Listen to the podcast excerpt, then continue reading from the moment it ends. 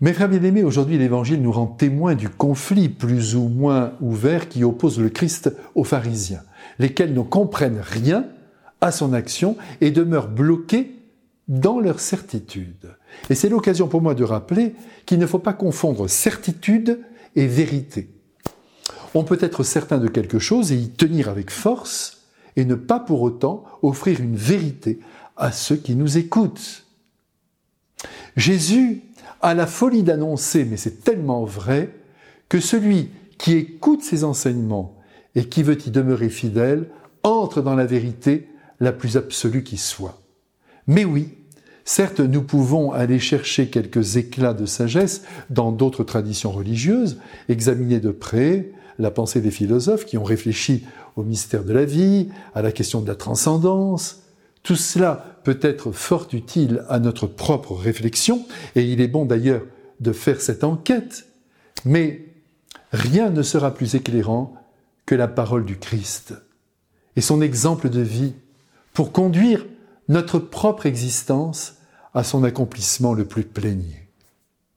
Il y a toujours en l'homme, nous le vérifions tous, la tentation de construire sa propre vie selon ses propres critères, dont certains peuvent d'ailleurs être justes.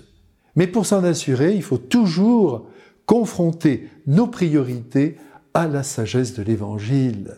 Et pour ce faire, lire quelques versets d'Évangile chaque jour avec son intelligence et plus encore avec son cœur revient à boire à la source du bonheur que Dieu entend offrir à tout homme de bonne volonté.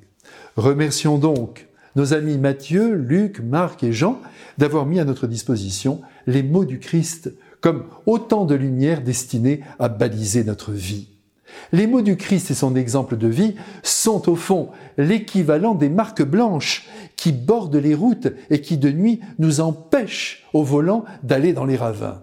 Cependant, ce qui est extraordinaire, c'est que la vérité exprimée par le Christ rend libre ceux qui l'écoutent. Oui, c'est extraordinaire, car ces paroles mises en pratique augmente notre liberté intérieure, ne la comprime pas et nous oblige à réfléchir à nos actes et à ne plus être les victimes consentantes de notre instinct, de nos besoins, que sais-je, de nos égoïsmes, en nous appelant à la bonté, à l'amour, au partage, au pardon, au non-jugement des personnes, à l'acceptation des souffrances, au courage dans l'adversité, à la liberté de penser, au, bannissement aussi du mensonge, à l'affranchissement du regard des autres, à la mort de toute étroitesse d'esprit et de toute radinerie, Jésus embellit l'humain, le façonne, le recrée avec les seuls versets de l'Évangile.